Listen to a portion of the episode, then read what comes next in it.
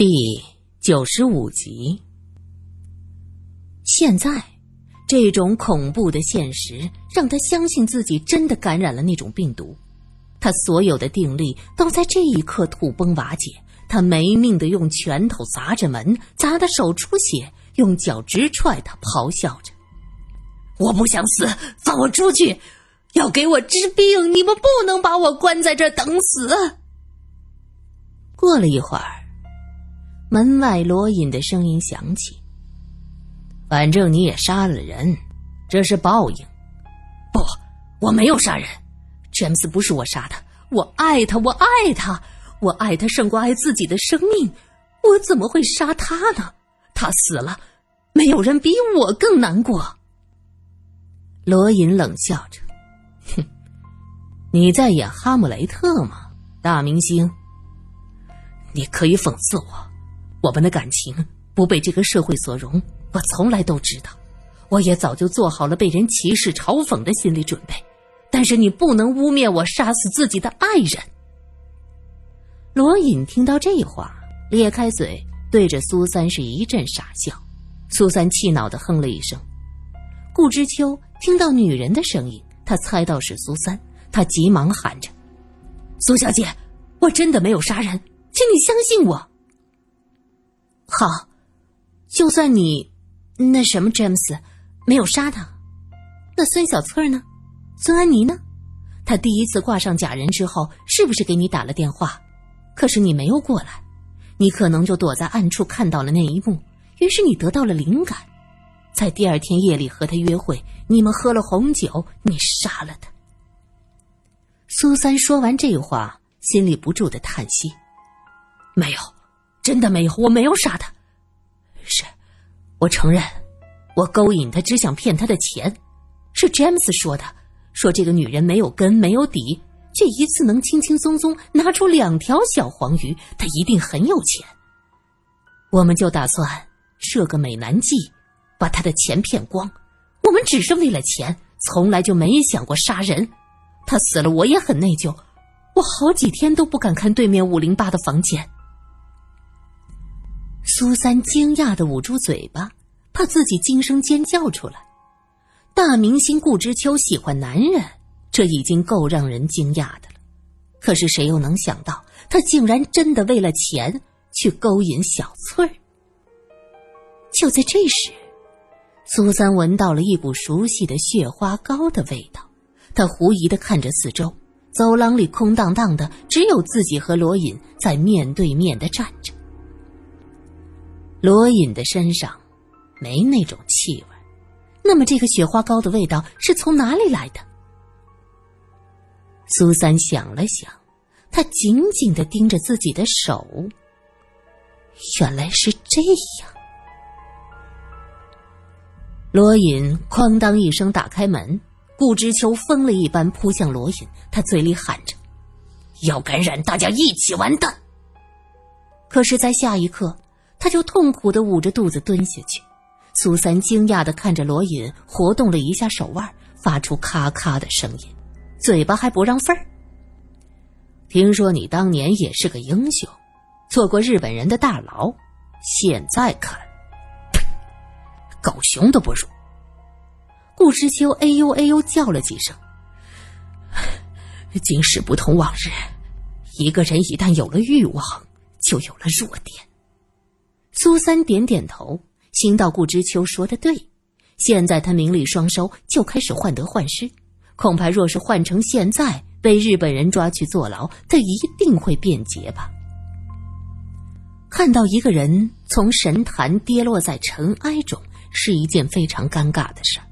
苏三实在是不忍心，他低声说着：“顾先生，其实你没有感染病毒。”但是小翠儿的情况实在是太特殊了，已经将样本送到别的机构检查去了。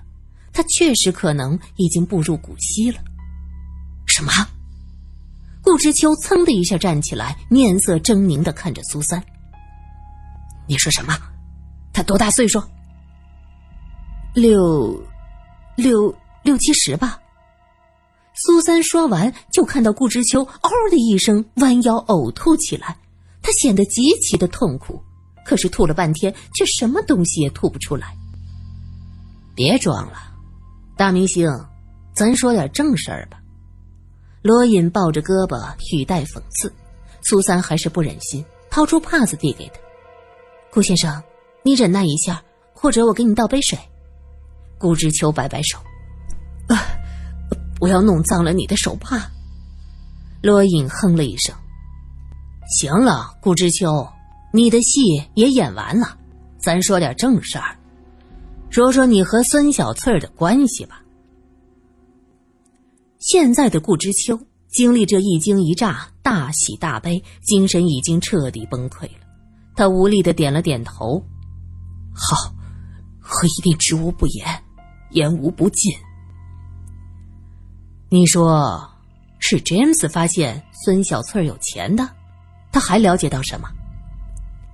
没有，他就是发现孙小姐很有钱，毕竟一次拿着两条小黄鱼去交房租。完全不在乎的样子。现在有钱人都存小黄鱼，哪舍得轻易拿出来？正好我刚刚入股莲花公司，手头也紧张。我听詹姆斯说孙小姐有钱，就动了心思。顾先生，你当年可以面对酷刑拷打，现在怎么能为了钱财动心呢？苏三觉得不可理喻。要知道。当年他可是先被高金业务货，接着被投入大牢。若是当初听话接戏，也能挣上一大笔，何苦差点被枪毙了？由俭入奢易，由奢入俭难呢。古人没骗我，当年我才刚刚崭露头角，也习惯了没钱没名气的日子，硬撑着一口气，心道我若是不死，必然能有个好名声，不如就赌上一把。没想到竟然赢了。光复后，我是有了名气，也拍了许多戏，大家都叫我大明星。做明星就得有做明星的排场。我渐渐入不敷出，特别是筹钱入股之后，我的经济出现了很大的问题。持续下去，别说是明星的排场，日常生活都难以维持。因此，当詹姆斯讲笑话一样。说有一个很土气的女人，竟然拿着两条小黄鱼付房租。我想，这可能是个机会。你说自己没有钱了，可是你再多拍几部戏就挣钱了呀。再说你住在和平大楼，房租也很贵，你可以搬到一个便宜一点的地方去呀。顾之秋苦笑道：“苏小姐，看来你是个没什么欲望的人。这样也好。”保持简单的生活即可。这人呐，就怕有了欲望，胃口越来越大。住惯了豪华的公寓，哪里会正眼看普通的房子？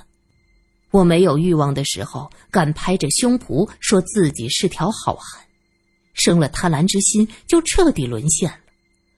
我很快设计了和孙小姐的偶遇，和她聊天请她吃饭，当然。为了将来能甩掉她，不被人抓到把柄，这一切我都做得很小心。每次出门前都要修饰一下自己，尽量不被记者发现。孙小姐见我每次和她约会打扮都不同，以为我是真的喜欢她，不久就对我奉献了一切。说到这儿，他又开始干呕。你是因为和女人在一起这样，还是因为得知小翠儿其实是个老妪这样？罗隐冷冷的问着，语气中带着鄙夷。苏三给他端来一杯水，顾之秋一口气喝下去。罗隐笑着说：“哼，詹姆斯也是这样喝完水就死的吧？”顾之秋愣住了，咽下去的水在胃里翻滚的很难受。你既然和詹姆斯在一起，又勾引小翠，他能不吃醋？有没有可能是詹姆斯把他给杀了？罗隐问道。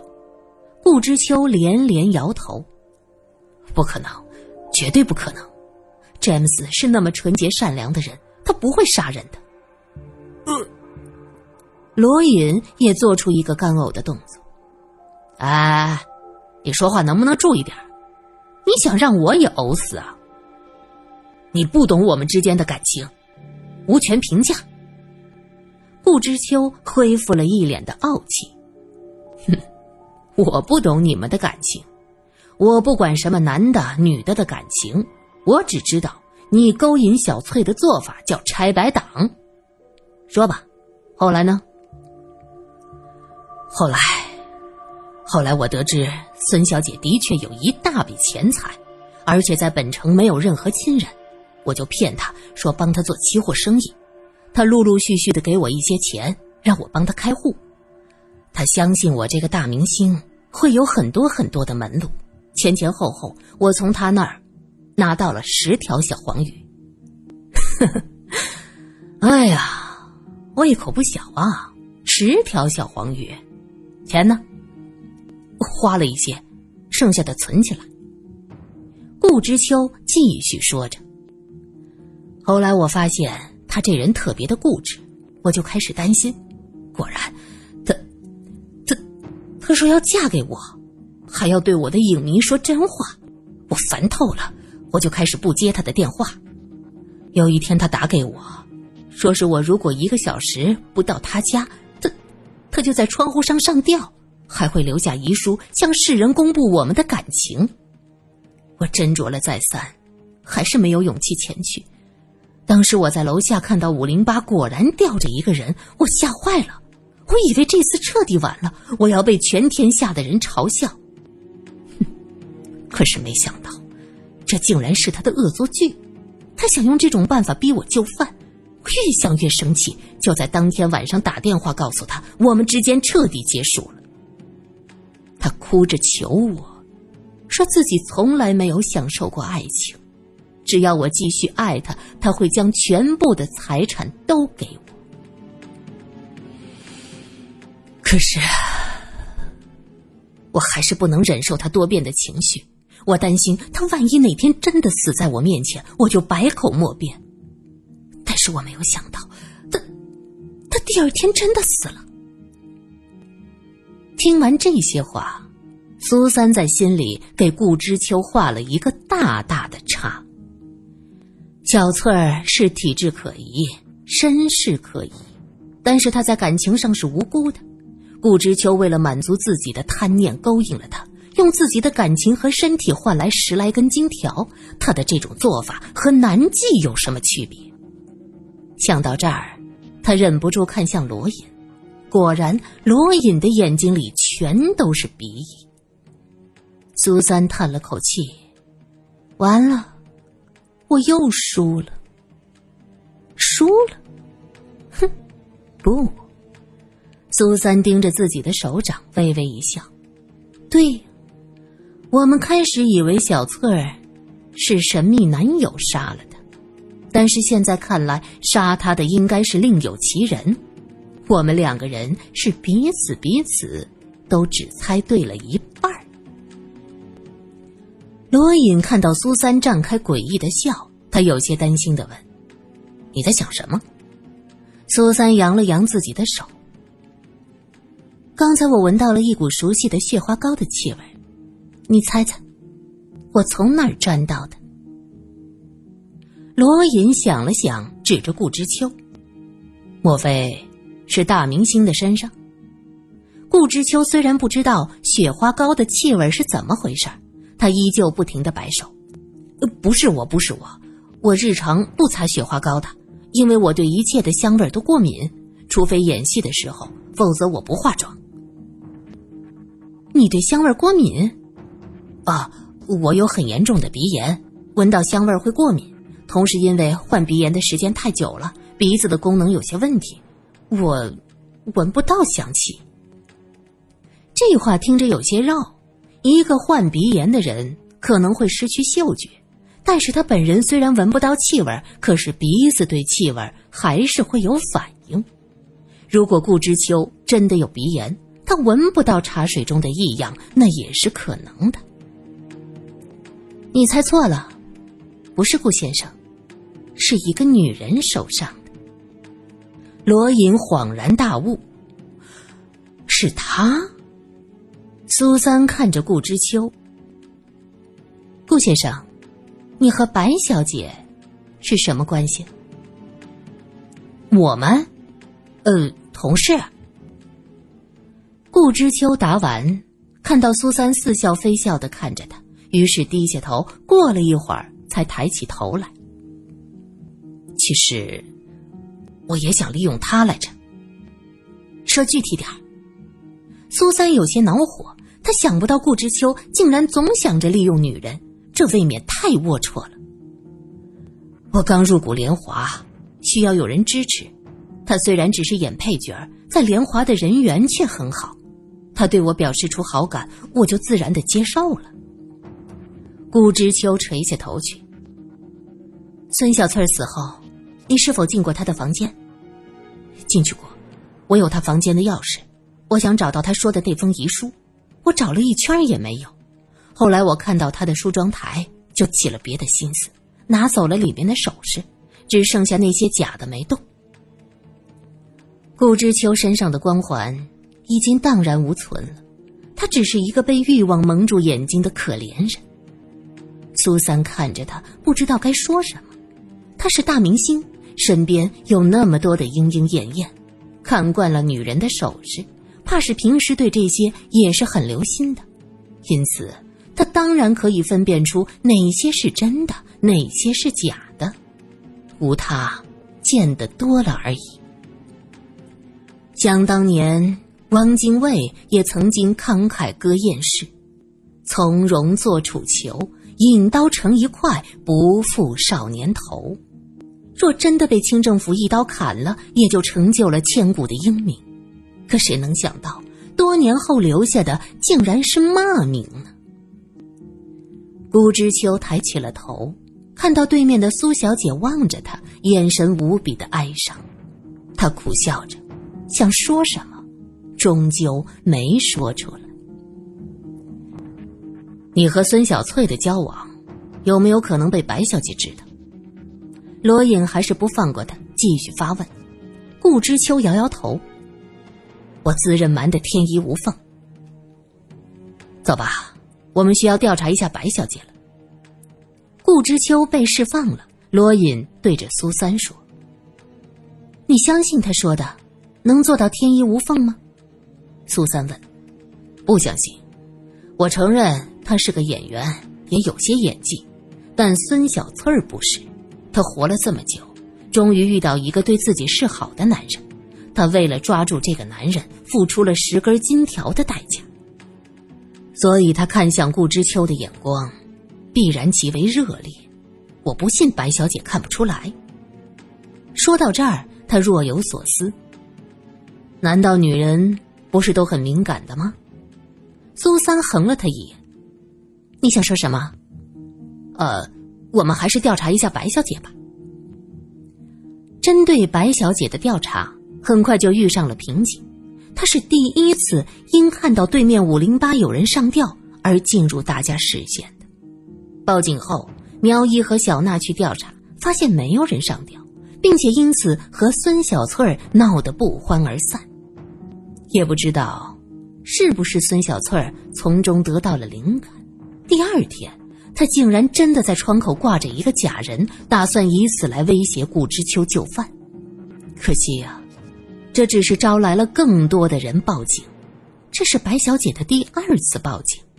按照顾知秋的说法，她没有去见孙小翠儿，她的阴谋失败了。就在这天晚上午夜时分，孙小翠的房间来了一个神秘人。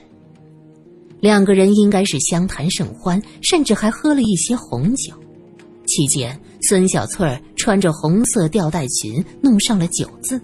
那个人在孙小翠死后，将假人身上的衣服扒下来给她换上。这是出于一种什么样的心理？掩盖和孙小翠一起喝酒的事实，还只是因为这个神秘人的习惯就是这样？他是个习惯整洁的人。享受着冬日难得的暖阳，苏三看向坐在自己对面的白小姐，她是个美人儿打扮的一丝不苟，格外的整洁，一根头发丝儿都不带乱的。但是她没有作案时间，孙小翠死的那个时间段，他在加班拍戏。联华公司有太多的人可以证明，那天晚上十点开始，一直到早上的三点多钟，他都在片场。他只是一个配角，因此无法挑时间段。联华电影公司正在拍的戏急着赶进度，白天黑夜的加班，深夜的加班，只能拍他们这种配角的戏。倒是顾之秋有作案时间。但是按照他的说法，他当时和詹姆斯在一起。詹姆斯例行巡视完大楼，就去了对面他的房间，一直到大天亮才离去。可惜呀，詹姆斯已经死了，死无对证了。